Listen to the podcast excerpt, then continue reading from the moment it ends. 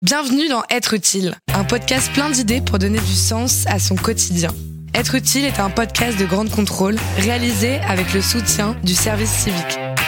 Lucie Pagis, 18 ans. Être utile, c'est quoi? Qu'est-ce que ça veut dire? Pour moi, l'utilité, c'est pouvoir être présent pour les gens, pour améliorer leur quotidien et justement être là pour les aider, les écouter et euh, leur donner du temps ne pas compter finalement ce qu'on fait euh, pour les gens qu'on aide. Dans quel domaine as-tu choisi d'être utile? Moi, j'ai fait une mission à la ville de Paris dans le domaine de la santé. Ma mission, c'est de promouvoir la santé au sens large et plus particulièrement d'encourager les bonnes habitudes alimentaires. Euh, on est plutôt sur un public de jeunes et dans les quartiers politiques de la ville, mais on est aussi sur d'autres événements plus importants euh, auxquels la ville participe, comme les Solidays ou le Salon des seniors. Comment tu en es arrivé là?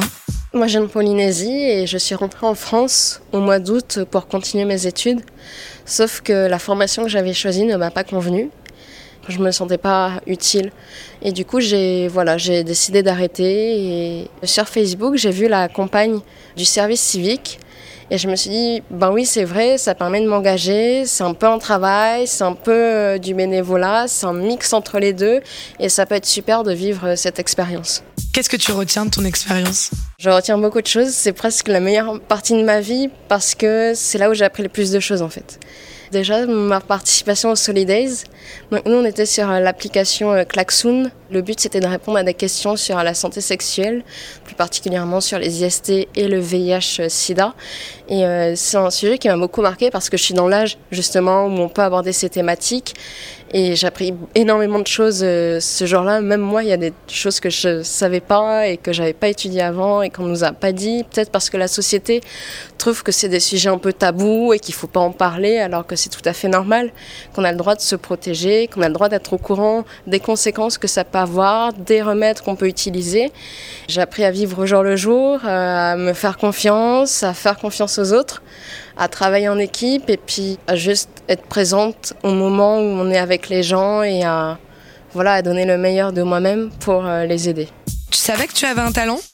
Ce service-ci m'a permis de découvrir que je pouvais être patiente quand j'avais envie de vraiment aider les autres, quand c'était un sujet qui me plaisait, et de dire que je savais pas, que je suis pas parfaite, je connais pas tout, il y a des choses que je sais pas, et on a le droit de le dire.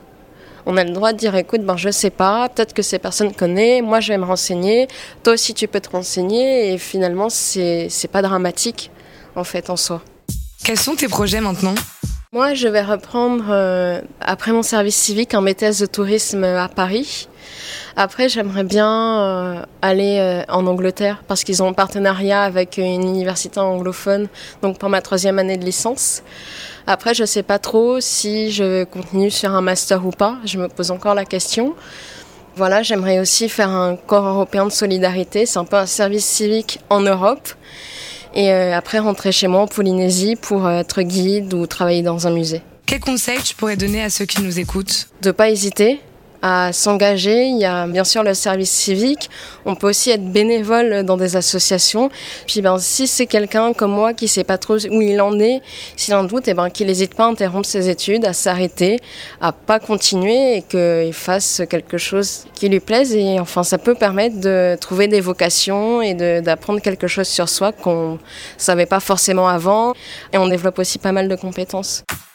Toi aussi, propose ton idée, apporte ton témoignage ou pose ta question en envoyant un mail à êtreutile@grandecontrôleparis.com.